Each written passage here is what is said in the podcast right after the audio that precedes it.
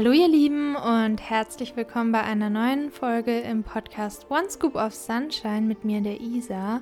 Und heute kommt der zweite Teil des QAs zu meiner Essstörungsrecovery raus. Ich habe das Ganze ja in zwei Teile geteilt, weil es so viele schöne Fragen waren und ich dann einfach auch zwei einzelne Folgen dazu habe. Und wollte auch an dieser Stelle nochmal sagen, dass ich die einzelnen Fragen in die Show Notes schreiben werde und da immer die Zeit dazu schreibe, wann ich welche Frage beantwortet habe, sodass ihr wieder die Antworten nachschauen könnt oder herauskramen könnt, ohne die komplette Episode durchspulen zu müssen, was für euch vielleicht ein bisschen praktischer oder besser ist, falls ihr euch nicht mehr an eine bestimmte Antwort erinnert und da nochmal nachschauen wollt. Wie immer sind es alles wieder mal nur meine Erfahrungen und meine persönlichen Ansichten zum jetzigen Zeitpunkt. Also ich schließe nicht aus, dass sich hier und da vielleicht noch mal was ändern wird, aber ich erzähle auch viel von der Vergangenheit eigentlich nur und in dem Sinne ist meine Wahrnehmung einfach auf die Vergangenheit so zum jetzigen Stand und die berichte ich euch jetzt oder lege ich jetzt quasi da. Und in dem Sinne fangen wir jetzt einfach mal an und steigen in den Rest der guten Fragen ein, die ihr mir so in der Story und per DM geschickt habt. Vielen Dank nochmal dafür. Wie habe ich nach dem Extremhunger gemerkt, dass ich satt bin und denke ich immer noch den ganzen Tag an Essen? Und damit verbunden ist auch die Frage, ob ich jetzt noch manchmal Extremhungerphasen habe. Und nein, habe ich nicht. Ich habe gar keinen Extremhunger mehr seit Ende 2019, würde ich sagen.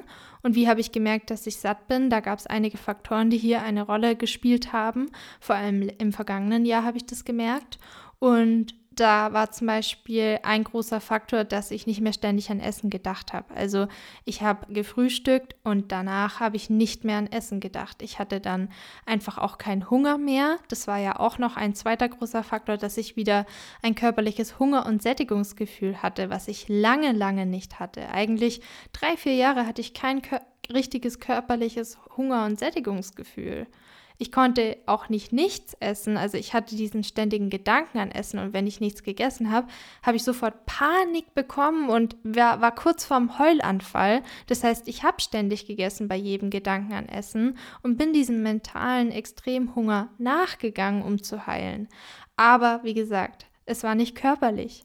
Und als das zurückkam, habe ich es natürlich wirklich extrem gefeiert. Ich war so dankbar und war auch so verwundert. Also es war ein Wunder für mich, dass ich nach einer Mahlzeit satt bin und einfach genug habe und sagen kann, nach einem Stück Kuchen, okay, ich brauche kein zweites. Das war für mich ein Wunder, ein absolutes Wunder, weil ich hätte immer noch weiter essen können. Ich hätte nie Nein sagen können, wenn mir jemand Essen angeboten hat.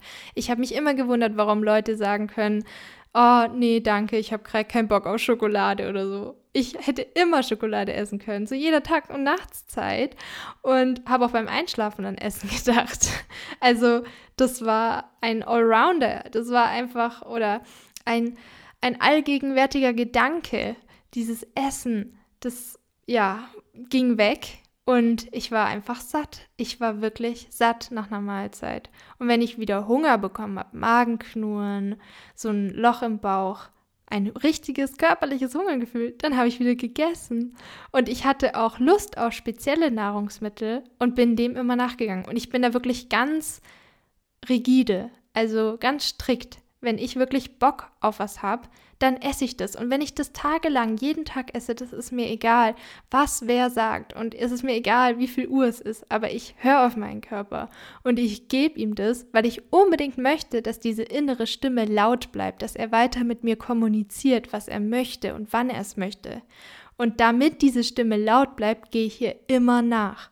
Und so ist sie auch lauter geworden, weil am Anfang habe ich sie gar nicht gehört. Da war einfach nur Stille. Ich wusste nicht, was ich will. Ich wusste nicht, wie viel ich will. Ich musste einfach darauf vertrauen, auf diese Gedanken, die ich hatte, weil ich war nur noch im Kopf. Ich war gar nicht mehr im Körper oder in meinen Emotionen drin. Und ich war halt so in diesem Kopfkonstrukt, in diesem gedanklichen Konstrukt drin, Essstörung, dass ich mir auferlegt hatte, um mich sicher zu fühlen, was aber halt nur ein Konstrukt ist, das halt komplett zerbröckelt ist und emotional auch null funktioniert, weil im Endeffekt haben meine Emotionen die ganze Zeit hochgedrückt durch Panikattacken und Angstattacken und so weiter und so fort. Das heißt, ja, so habe ich dann gemerkt, dass ich satter wurde. Das waren so die Hauptfaktoren, würde ich sagen. Und auch an so Kleinigkeiten, dass ich zum Beispiel nicht mehr wusste, was ich zum Frühstück hatte, was ich zum Mittagessen hatte, dass ich ja, eben nicht mehr über Essen nachgedacht habe, dass ich einfach essen gehen konnte, dann auch demzufolge und es kein Problem war, wenn jemand anderes was für mich kocht. Also über so viele Dinge denke ich gar nicht mehr nach. Oder wenn ich mal meinen Gürtel verstellen muss, weil mein Bauch voll ist, gar kein Problem. Oder wenn ich jetzt bei der Arbeit zum Beispiel doch eine größere Größe brauche für die Hose und mir der Fahrer das bringt und sagt, hoffentlich passt sie, dann lache ich darüber und dann ist es gar kein Problem, wo mir dann auch klar wurde, krass, ich bin schon echt weitergekommen. Damals hätte hätte mich das komplett getriggert, dass mir nicht die kleinere Größe passt, während dem anderen Mädchen meiner Kollegin die kleinere passt. Gar kein Problem. Ich habe einfach breitere Hüftknochen, ist doch egal. Also, mein Gott, ich habe mich mit Körperform beschäftigt. Das ist absolut normal. Lauter solche Faktoren haben da mit reingespielt. Wie bin ich mit Blähungen umgegangen? Auch ein spannendes Thema, weil Blähungen und Erschöpfungen ja mein alltäglicher Begleiter waren während der Recovery, genauso wie Depressionen immer wieder in Wellen kamen und Angstattacken. Und ich würde sagen, Blähungen waren für mich genauso wie Kohlenhydrate vom Kon Konzept her, vom Gedankenkonzept her ähnlich. Ich habe Blähungen als Teil der Heilung gesehen und habe auch wirklich mich im Spiegel angeschaut, meinen Bauch angefasst und habe gesagt, diese Blähungen oder diese neuen Rundungen, das sind wie Pflaster auf einer Wunde äh, Aspekte, die meiner Heilung dienen, die mich gesund werden lassen, die mir mein Leben zurückgeben. Und genauso auch bei Kohlenhydraten habe ich das als Medizin gesehen. Das ist wie Medizin, die ich zu mir nehme und die mich heilt. Und so war es auch. Und die Blähungen zeigen ja auch, dass mein Körper versucht, das alles zu verarbeiten und sich wieder daran zu gewöhnen, dass sich die Darmflora wieder versucht, auf mich einzuspielen, auf diese ganzen für sie wieder neuen Nahrungsmittel oder diese ganze Varietät an Nahrungsmitteln, die ich ihr jetzt biete. Also es, es fängt ja alles wieder an, es ist wie so ein Kickstart, den Extremhunger zuzulassen. Und so bin ich dann mit den Blähungen umgegangen. Also ich habe mir wirklich bequeme Klamotten angezogen, und habe mich natürlich an vielen Tagen unwohl gefühlt, gerade wenn irgendwie ein Fest war oder so. Ich habe halt dementsprechend meine Kleidung angepasst, habe versucht, Verständnis für meinen Körper zu haben und zu sehen, dass es Teil der Heilung ist und dass mich das heilt, dass mir das gut tut, dass es etwas Gutes ist, ein positives Zeichen und dass es auch besser wird. Und mit der, mittlerweile ist es auch so, wenn ich jetzt zum Beispiel bestimmte Nahrungsmittel esse wie Haferflocken, bläht mich das gar nicht mehr auf, während es früher immer der Fall war. Das heißt, es ist auch möglich, dass sich der Körper wieder auf diese Nahrungsmittel einspielt und dann verschwinden die Blähungen. Und das war für mich auch wieder so ein Wunder, dass das möglich ist. Also der Körper ist wirklich unfassbar intelligent und schlau und krass einfach. Und ja, deswegen kann ich euch da Mut machen und sagen, dass es, wenn es bei mir besser geworden ist, auch bei euch besser werden kann. Und wenn es nicht besser wird und extrem schmerzt, dann bitte geht zum Arzt oder zu einer Ärztin. Lasst euch durchchecken. Schaut eure Darmflora an, ob da alles okay ist, ob da vielleicht Probleme vorliegen. Ich hatte ja Leaky Gut Syndrom diagnostiziert bekommen und hatte da ganz arg Probleme. Es gibt auch Reizdarm. Es gibt so viele Dinge, die es ja zu beachten gibt und da kann ich euch nur ermutigen, gerade wenn Darm vielleicht bei euch auch ein Schwachpunkt ist, eurer Meinung nach, vielleicht eben zum Arzt natürlich zu gehen, zur Ärztin. Damit Charme ist ein super Buch, das ich euch ans Herz legen kann, das mir sehr geholfen hat, den Darm und die Psyche in Verbindung miteinander besser verstehen zu können, ist auch total einfach geschrieben, wirklich nichts krass medizinisches oder so mit Abbildungen oder so, sondern eher so selbstgemalte Bilder und total, total cool einfach. Und das hat mir halt sehr geholfen, das ein bisschen besser zu verstehen. Und ich war auch bei einer Heilpraktikerin, aber ich mache, glaube ich, zum Thema Darm noch separate Folgen, weil das doch ein sehr weitläufiges Thema ist, das jetzt vielleicht hier den Rahmen sprengen würde.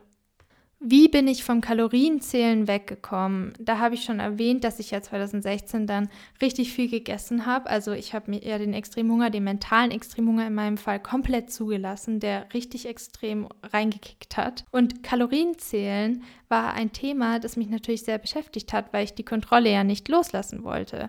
Und irgendwann also so Anfang 2016 waren das so viele tausende Kalorien. Für mich hatte, hatten Kohlenhydrate jetzt, wie gesagt, eine positive Resonanz in meinem Körper als etwas, das mich heilt, dass die Kalorien einfach nebensächlich wurden. Ich habe mich auch persönlich, das ist jetzt auch wieder nur mein Charakter, sehr für Nahrungsmittel und Nährstoffe wie jetzt Mineralien, Vitamine und so weiter interessiert und wollte meinem Körper einfach das geben, ohne jetzt komplett darüber, ja, ohne da so in das Orthorektische zu gehen und total besessen davon zu sein.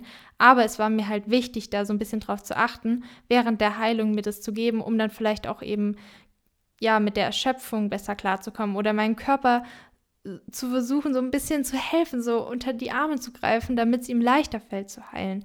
Und das kam so mit der Zeit, diese Sichtweise, weil wie gesagt, lange war ich eben noch in diesem Selbsthass drin. Aber trotzdem wollte ich das jetzt eben erwähnen, dass mir das geholfen hat, vom Kalorienzählen wegzukommen. Ich habe das nicht geschiftet zu Nährstoffzählen. Ich habe nur mich allgemein so ein bisschen damit ja da informiert und bin dann halt zu dem Schluss gekommen, dass mir Kalorien einfach nichts bringen, dass das halt einfach eine für mich zu abstrakte Zahl ist, die für mich einfach nicht real genug ist und die ich nicht mehr in meinem Leben haben möchte. Das, ich schaue da auch gar nicht mehr drauf. Das spielt für mich einfach keine Rolle mehr. Und stattdessen möchte ich schauen, dass ich halt genug von diesen Nährstoffen halt einfach habe und aber mir auch alles gönne und mir alles erlauben kann, was ich möchte, sodass ich komplett frei bin, was Essen angeht.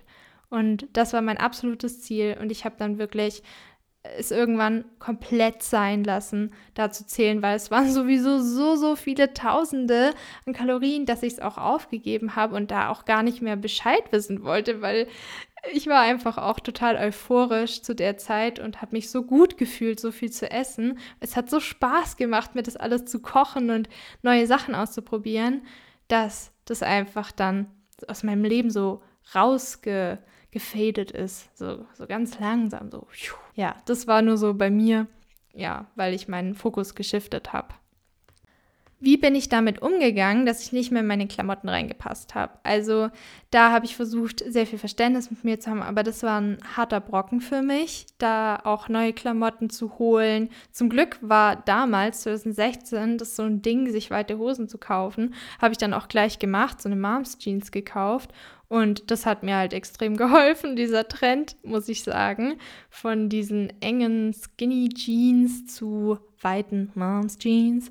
Und dann habe ich halt, ja, so mein ganzes Denken ein bisschen geschiftet und war auch voll in diesem Karo-Hemden-Ding drin und habe halt meinen Stil geschiftet. Und dann habe ich mich so über diese neuen Klamotten auch gefreut und über meinen neuen Stil, dass es mir dann gar nicht so viel ausgemacht hat. Und ich wusste ja auch, ich kann ja die alten Klamotten auch spenden, tu damit was Gutes vielleicht, hilft es irgendjemandem, mal schauen. Und das hat mir dann halt echt geholfen. Ah ja, und dann so ein paar Kleidungsstücke wie äh, zwei Blusen, die ich aus den USA habe, die passen mir aber auch noch. Oder zwei Pullis, die mir auch noch passen, die mir meine Oma gekauft hat, habe ich natürlich von früher schon behalten. Auch wenn vielleicht der eine Pulli etwas eng ist. Aber den möchte ich einfach nicht wegschmeißen, weil ich den halt einfach mit ihr verbinde. Und das ist auch in Ordnung. Also man muss sich ja nicht zwingen. Das kann man ja ganz individuell für sich entscheiden, was einem gut tut und was nicht. Aber wenn natürlich die ganze Zeit die Size, was weiß ich, Jeans im Kleiderschrank liegt und du immer wieder die an deinen Körper hältst und denkst, oh, wann passe ich denn da wieder rein? Dann würde ich wirklich den Mut fassen und sagen, ich spende die jetzt und ich kaufe mir jetzt so eine nice Moms Jeans, falls ihr da auch Bock drauf hat, habt und gehe mit dem Trend. Nein, Spaß. und lass, lass mich einfach, lass es mir gut gehen. Ja, das ist halt so meine Methode. habe ich nach der Extremzunahme wieder ohne Sport an Gewicht verloren. Ja, tatsächlich ist es bei mir so passiert.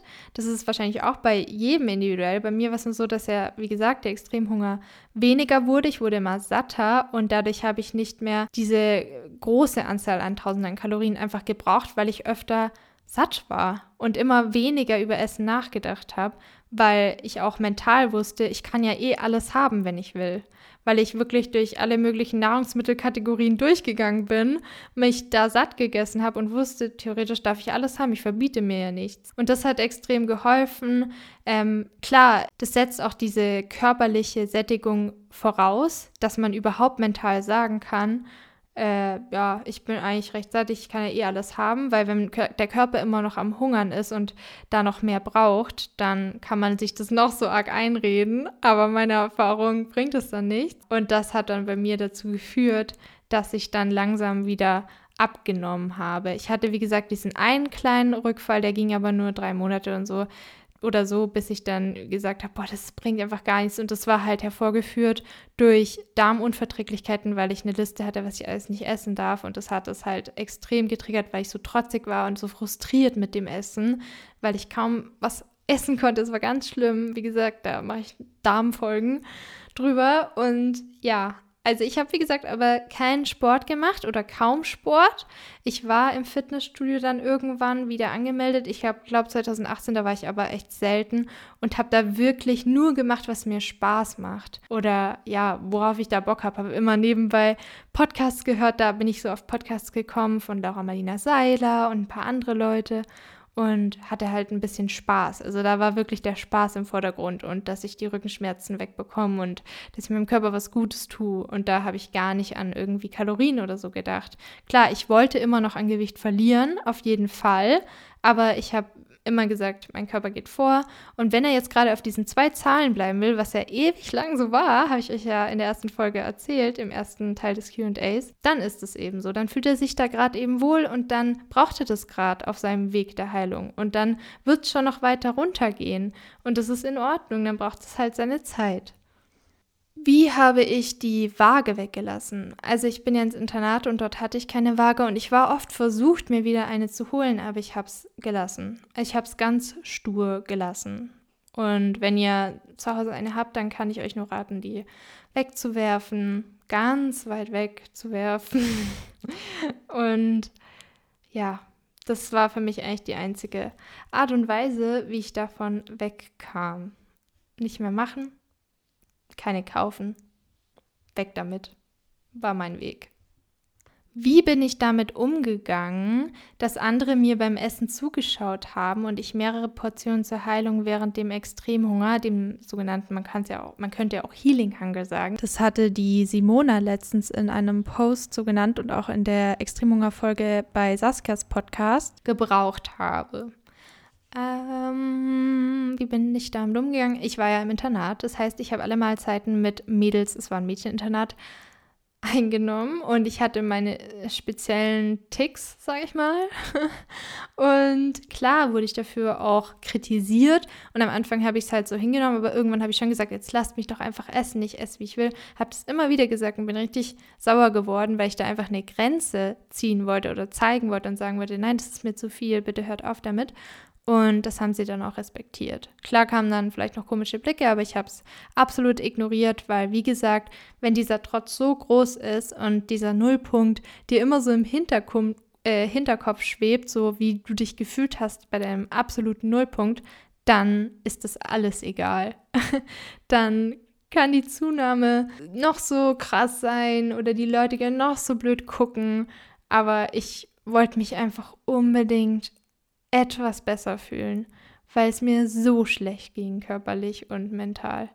Und da war mir wirklich alles egal. Das ist wie, wenn es halt eine Hungersnot gibt oder wo ich damals halt äh, in meinem Kopf diese Hungersnot hatte, in der Magersucht, dass ich da wirklich teilweise so Hunger hatte, dass ich durch meinen Ort gelaufen bin und wirklich überlegt habe, Äpfel zu klauen von den äh, Apfelbaumfeldern, weil ich so Hunger hatte und Panik und in diesem Wahn so krass drin war, so da gibt es kein Halten mehr. Und deswegen konnte ich auch einfach so in das Internat ziehen, weil ich einfach morgens, mittags, abends diese Mahlzeiten haben wollte und ein sicheres Zimmer, wo ich halt alleine war. Und ja, also das, das war so meine Art und Weise, wie ich damit umgegangen bin, indem ich Grenzen gezogen habe und sie höflich auch gebet, gebeten habe, aber, aber auch wütend und lauter wurde das zu lassen, mich einfach sein zu lassen und es mir dann auch egal war, weil meine Heilung die absolute Priorität war, weil es mir so schlecht ging davor. Habe ich mir Essenszeiten gesetzt. Also Essenszeiten waren ein großes Thema für mich. Sehr lange habe ich halt immer gewartet, bis abends Essenszeit ist, habe immer auf die Uhr geschaut. Ich hatte immer an meinem Schreibtisch so ein kleines Notfalltelefon, da war immer so eine Uhr drauf. Da habe ich die ganze Zeit immer wieder hingeschaut und versucht, mich irgendwie zu konzentrieren und zu lernen. Aber es ging einfach nicht. Ich war so abhängig von dieser Uhrzeit, weil ich dachte, nur dann darf ich essen, weil dann ist ja Abendessenszeit. Und das funktioniert nicht, wenn man im Extremhunger ist, weil dann kennt der Körper keine Uhrzeit. Das ist ihm ja so egal, weil ich hatte ja sowieso kein körperliches Hungergefühl mehr zu keiner Uhrzeit. Ich hatte nur diesen äh, all-year ständigen, daily, mentalen Extremhunger mit Gedanken an Essen, die ständig in meinem Kopf rumgekreist sind. Da war es egal, wie viel Uhr es war. Ich habe wirklich dann später 2016 stündlich gegessen und gegessen und gegessen. Und den ganzen Tag durch, auch wenn ich noch so aufgebläht war oder voll war, dann habe ich gewartet, bis es wieder etwas besser wurde und habe dann weitergegessen. Und das war halt meine Art, da rauszukommen. Und das war meine Befreiung auch. Und viele würden jetzt argumentieren, ja, aber das ist doch äh, gegen deinen Körper zu gehen. Also dich dann so voll zu essen, das ist doch nicht selbstliebend. Aber in dem Moment konnte ich nicht anders. Und die andere Richtung, Essenspläne, Essenszeiten, mich danach zu richten, wäre für mich und mein Charakter keine Option gewesen, weil ich einfach keine Einschränkungen mehr haben konnte, keine Kontrolle mehr haben konnte. Bei mir musste es wirklich grenzenlose All-in-Freiheit sein. Das bedeutet nicht, dass es dein Weg sein muss. Wenn du schrittweise die Kalorien hochschrauben willst, dann mach das. Wenn du eine Grenze brauchst, das ist nicht mein Weg, aber dann ist das eben erstmal so. Vielleicht änderst du es ja nochmal, aber wie gesagt, das ist dann dein Weg und ich will niemandem da was vorschreiben. Aber meiner war es eben nicht. Und das ist absolut in Ordnung. Und ja, okay, die ersten Tage war es schon krass oder die ersten Wochen dann immer so voll zu sein, aber es wurde ja auch besser. Ich habe ja dann auch weniger gebraucht. Es war ja dann nicht mehr so extrem. Ja, mein Körper hat sich besser gefühlt langsam. Ganz langsam wurde es besser. Und deshalb ist es für mich halt ein guter Weg gewesen für meinen Körper. Wie bin ich vom Übergeben weggekommen? Das habe ich eigentlich quasi schon beantwortet. Und zwar, dass ich eben die Heilung über alles gestellt habe. Also das spielt ja eigentlich dann auch mit rein mit, wenn andere einem zuschauen, dass mir da die Heilung wichtiger war, damit es mir besser geht. Essenszeitengesetz habe ich schon beantwortet quasi. Einen Ernährungsplan hatte ich nicht, aber ich kann auch verstehen, dass es für viele, vor allem die gerade auch aus der Anorexie rauskommen, am Anfang hilfreich sein kann, um überhaupt eine Struktur zu haben und um überhaupt wieder ins Essen reinzufinden, also ins sich essen lassen. Ich persönlich hatte keinen, weil ich nämlich auch nicht in Therapie war äh, habe ich Erfahrung mit geschwollenen Speicheldrüsen. Ich hatte oft so ein ganz puffriges Gesicht, vor allem durch das Übergeben. Also ich habe, ich glaube, die Lymphknoten und das alles war immer so, so hart oder so angeschwollen. Das war ganz, ganz unangenehm, ganz schlimm und hat natürlich auch viel mit mir mental gemacht. Und das war auch eine Sache, die mir sehr geholfen hat, um mich nicht wieder zu übergeben, weil ich unbedingt von diesem puffrigen Gesicht wegkommen wollte und von den entzündeten Mundwinkeln, weil das so schlimm für mich aussah. Und wie gesagt, wenn es am Anfang ästhetische Gründe sind, warum du etwas aufhören möchtest oder wenn du dann Eigenschaften wie den Selbsthass nutzen kannst, um dich wieder essen lassen zu können. Okay, für den Anfang ist es okay, Hauptsache man kommt irgendeinen Schritt mal weiter. Und dann habe ich halt nachträglich daran gearbeitet, die Gesundheit über die Ästhetik zu stellen, den Selbsthass durch Selbstliebe auszutauschen oder halt da mehr in Richtung Selbstliebe zu kommen. Am Anfang war das halt eben dann meine Art und Weise, wie ich angefangen habe überhaupt war ich mal in einer Shine-Recovery und habe mit ein bisschen Essstörungen, Anführungsstrichen, aber folglich immer noch mit Essstörungen weitergelebt. Ich würde sagen, dass ich während dem Extremhunger schon oft gedacht habe, das ist ja keine Essstörung mehr. Also das ist ja jetzt halt sehr viel Essen und so bleibt mein Leben halt für immer, aber eigentlich ist es ja vorbei und ja, das war es quasi. Aber im Endeffekt hat es ja noch mit reingezählt zum, zum Heilungsweg oder viele Verhaltensweisen sind ja noch geblieben. Und da ist es oft schwierig zu differenzieren, was ist jetzt schon krank und was ist noch gesund. Und da bin ich immer noch am Reflektieren. Ich bin immer noch am Schauen, wo kann ich noch so ein paar letzte Verbesserungen machen oder ja, was sind so die letzten Schliffe, die ich noch angehen möchte. Und da bin ich immer noch am re ständigen Reflektieren, was auch, finde ich, gut ist, weil, wie gesagt, mir geht es ja um meine Gesundheit und dass es mir wirklich gut geht und ich mir was Gutes tue, ohne dass es perfekt sein muss, ohne dass es immer optimal laufen muss.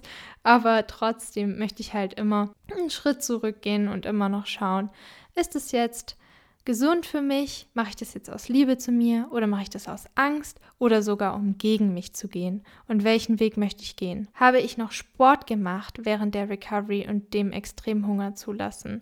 Also wie bin ich mit Sportzwang und Bewegungsdrang ähm, umgegangen. Und da habe ich schon mal erzählt, dass ich tatsächlich im Internat, also während den Internatszeiten, so quasi während ich dort gewohnt habe, joggen gehen wollte. Ich wollte mein, mein disziplinäres Regiment irgendwie fortführen und weiterhin die und die Zahlen erreichen. Und das hat nicht mehr funktioniert. Also jedes Mal, wenn ich dann Sport machen wollte, sei es jetzt ein Homeworkout oder Joggen gehen oder sowas, habe ich angefangen zu weinen. Mein Körper hat einfach unaufhörlich angefangen zu weinen. Es war am Ende auch beim Lernen so. Ich hatte einfach keine Kraft mehr für diese Aspekte. Ich hatte wirklich einen kompletten Identitätsverlust, weil ich konnte nicht mehr quasi meinen essgestörten Verhaltensweisen nachgehen, weil dann habe ich Panik bekommen. Ich musste mich wirklich essen lassen. Es ging gar nicht anders. Mein Körper hat so krass danach verlangt und ich konnte keinen Sport mehr zur Kompensation machen. Und ich habe so oft in meine alten Tagebücher geschrieben, morgen fange ich wieder an, morgen mache ich wieder Sport, es wird alles anders. Ich muss mich einfach nur zusammenreißen und war dann so frustriert mit mir, dass ich es nicht geschafft habe. Aber der Körper hat mir zum Glück ganz klare Anzeichen gegeben, dass er es nicht mehr packt. Dass, es, dass hier die Grenze ist. Ich hatte gar keine andere Wahl, als diese einzuhalten und zu respektieren. Und das habe ich dann auch gemacht. Und habe wirklich ganz lange keinen Sport mehr gemacht. Ich habe es immer wieder versucht, bin wieder ins Fitness, hatte dann irgendwie ein Abo, habe dafür gezahlt, bin aber nicht mehr hingegangen, weil es ging nicht. Es ging einfach nicht. Und ja, hm, da ging schon Geld drauf. habe ich noch ein Hunger- und Sättigungsgefühl gehabt und wann kam das wieder? Wie gesagt, hatte ich nicht mehr und das kam erst so 2018, würde ich sagen. Ende 2017, Anfang 2018, während dem Extremhunger wirklich wieder.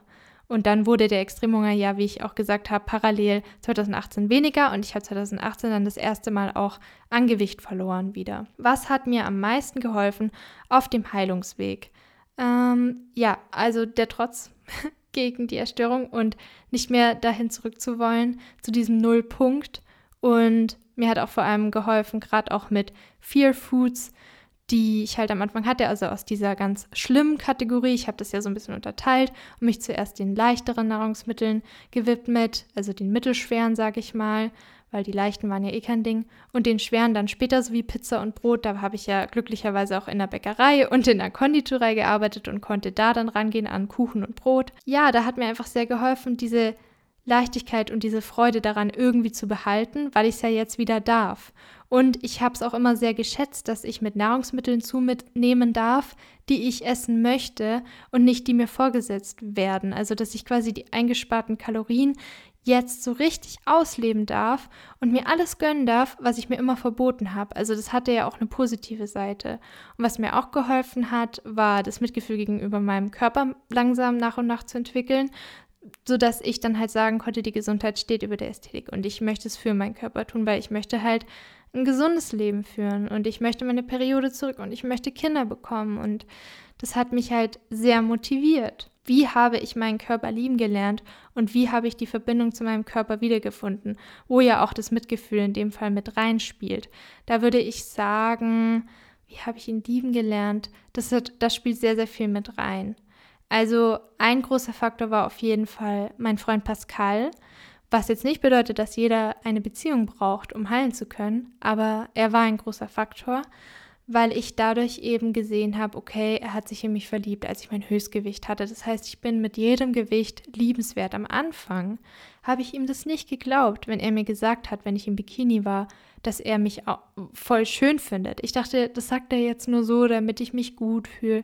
Aber irgendwann, nachdem er es mir wieder und wieder gesagt hat, dachte ich so, das kann er doch nicht die ganze Zeit mir vorlügen. Also, das meint er echt ernst. Wenn er das so sehen kann, vielleicht kann ich es auch so sehen. Vielleicht sehen das ja ganz viele und nur ich sehe es die ganze Zeit nicht, weil ich mich dazu entscheide, es nicht zu sehen. Vielleicht kann ich ja wählen, es mir anders zu erschaffen oder es anders zu sehen. Wer weiß.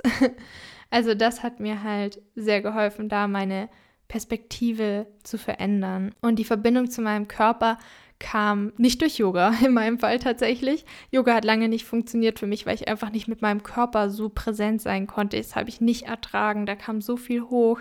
Ich habe das eher versucht, so nach und nach immer wieder hochzubringen. Beziehungsweise hatte ich bis vor kurzem tatsächlich immer noch einen ziemlich ungesunden Umgang mit Emotionen und habe sie viel zu arg unterdrückt, sodass sie immer in diesen Angstattacken oder Nervenzusammenbrüchen dann hochgedrückt haben.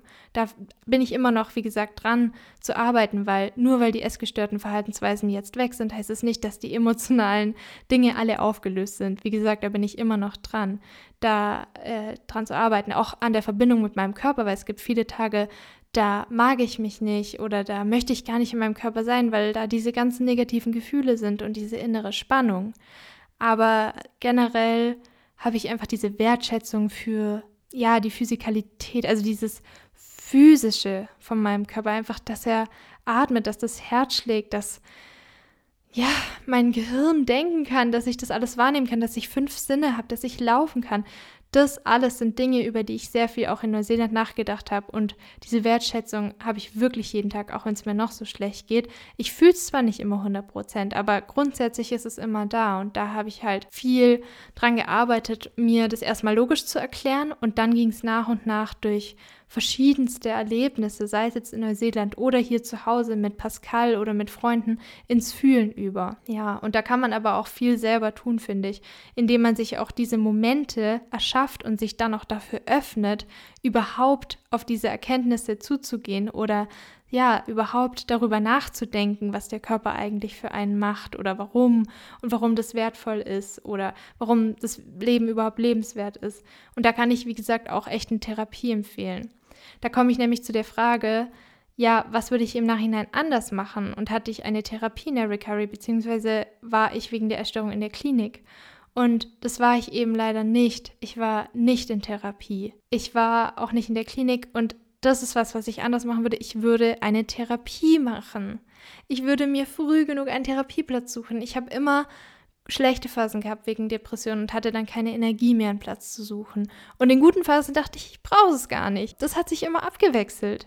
Und schlussendlich habe ich mir keinen Platz gesucht. Und das, das ist was, was ich jedem empfehlen würde und ans Herz legen würde, um halt auch den Heilungsweg nicht alleine machen zu müssen und vielleicht ein bisschen zu beschleunigen. Beratungsstellen, Therapie, Coachings, diese Möglichkeiten auszuschöpfen, die wir heutzutage haben. Habe ich auch mit der Zeit wieder mehr körperliche Nähe zugelassen? Ja, auf jeden Fall. Äh, wie gesagt, Pascal, also mein Freund, ist meine erste Beziehung tatsächlich. Habe ich euch, glaube ich, schon mal einmal erzählt und ich auch seine. Und wir sind jetzt fast vier Jahre zusammen und am Anfang war es natürlich schwer, aber indem er mir immer wieder versichert hat, dass er das einfach schön findet und dass ich auch noch 10 Kilo mehr wiegen könnte. Und ich war schon bei meinem Höchstgewicht und er findet es einfach nur schön und würde es mir schon sagen, wenn es viel zu viel wäre, hat mich das halt beruhigt. Und dann habe ich ihm auch irgendwann vertraut und geglaubt und konnte halt auch sehen, dass das jemand schön empfinden kann. Das habe ich ja schon gesagt. Und so konnte ich nach und nach mehr und mehr körperliche Nähe zulassen. Was für Glaubenssätze habe ich jetzt abschließend auf meinem Heilungsweg entdeckt? Und das sind natürlich ganz, ganz viele. Sehr viele, die natürlich mit dem Selbstwert verbunden sind. Zum Beispiel, dass ich glaube, dass ich meine Bedürfnisse nicht beachten darf oder erfüllen darf, weil ich nicht so wie andere, die vielleicht wohlhabender sind oder in einer anderen Position sind oder Eltern haben, Vater, ich bin ja ohne Vater aufgewachsen oder Geschwister oder mehr Besitztümer oder weiß ich nicht, andere Voraussetzungen im Leben haben, dass die das eben können und ich irgendwie nicht.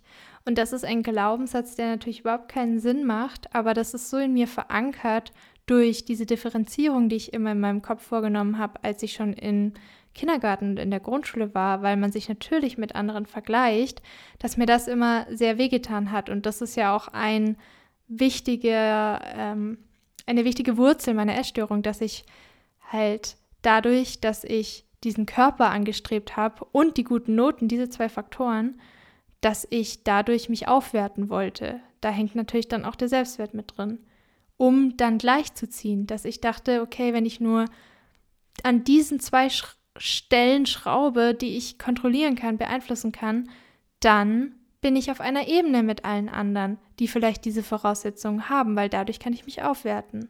Und da halt generell zu sehen und dran zu arbeiten, dass ich einfach, weil ich existiere, schon allen Wert inne habe, den es gibt, ist natürlich ein Prozess und ich bin schon sehr viele Schritte vorangekommen, aber ich bin noch nicht ganz da, weil da so viel dranhängt. Das ist wie eine Mindmap, das ist wie ein Spinnennetz und ich entdecke immer neue Aspekte und neue innere Anteile, die damit zusammenhängen, was ich durch meine Umstände entdecke, also durch Dinge, die im Außen passieren, die ich nach außen manifestiere, die mir dann vor Augen geführt werden und mir wo ich dann reflektieren kann und sehen kann, wow, okay, krasser Spiegel, diese Person oder diese Umstände, diese Situation, die sich mir hier gerade vor Augen oder die mir vor Augen geführt wird, da habe ich wirklich noch vieles nicht aufgelöst, wie zum Beispiel eben diesen Glaubenssatz, ich muss mehr leisten, damit ich gleichwertig bin. Oder ein anderer wichtiger Aspekt, den ich gesehen habe, ist, dass ich diese, dieses Bindungstrauma habe. Also, dass ich einfach zu wenig Bindung erfahren habe und sehr viel Autonomie und da ein Ungleichgewicht war in meiner Kindheit, was sich jetzt so ausprägt, dass ich das nachholen möchte die ganze Zeit.